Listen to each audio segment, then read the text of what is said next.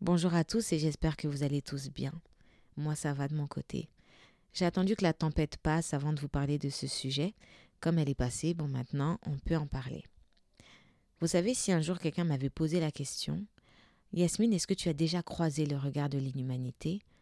J'aurais répondu non, un non catégorique. Enfin, si, j'ai déjà croisé ce regard dans les médias, à la télé, oui, j'en ai entendu parler, mais je l'ai jamais vécu moi-même. Ben, aujourd'hui, je peux vous dire que oui. Et j'ai vécu et j'ai croisé ce regard. Et je l'ai croisé à plusieurs reprises. Et la dernière fois que j'ai croisé, c'était pendant les grèves. En fait, pendant les grèves, j'ai fait tout un tas de constats, mais ce serait trop long à expliquer, donc je vais aller à l'essentiel.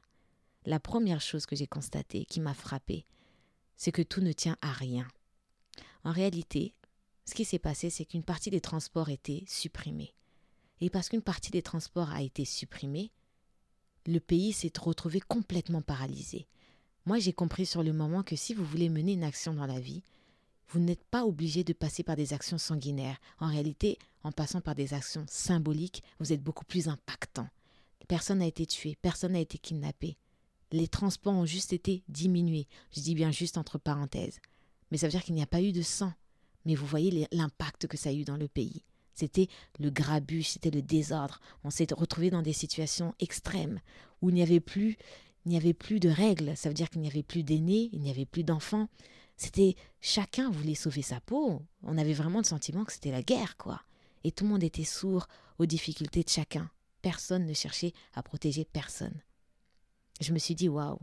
Je ne sais pas si vous avez déjà regardé Walking Dead, mais j'avais le sentiment euh, que ces scènes étaient dignes des plus grands films d'épouvante. La seule différence, c'est que dans Walking Dead, les gens étaient morts et dans notre cas, les gens étaient vivants. Quoique j'en étais, même, pas sûre, vraiment, finalement.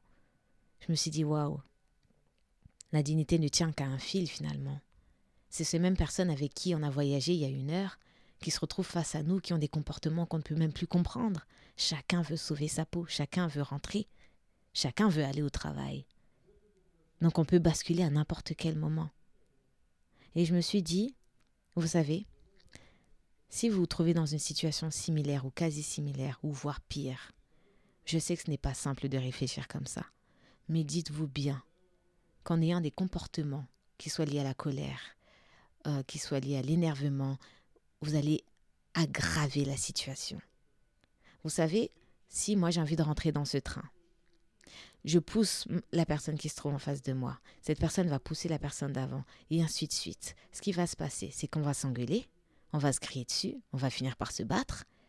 Et ben le train, au lieu de partir en retard, ben, il va pas partir du tout, et la situation sera pire qu'elle était auparavant.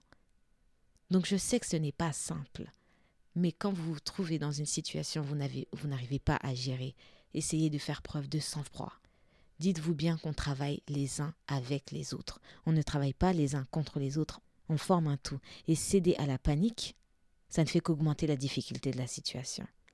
Donc la seule chose que j'ai à vous dire, c'est soyez vigilants les uns avec les autres, soyez prudents et surtout, portez-vous bien.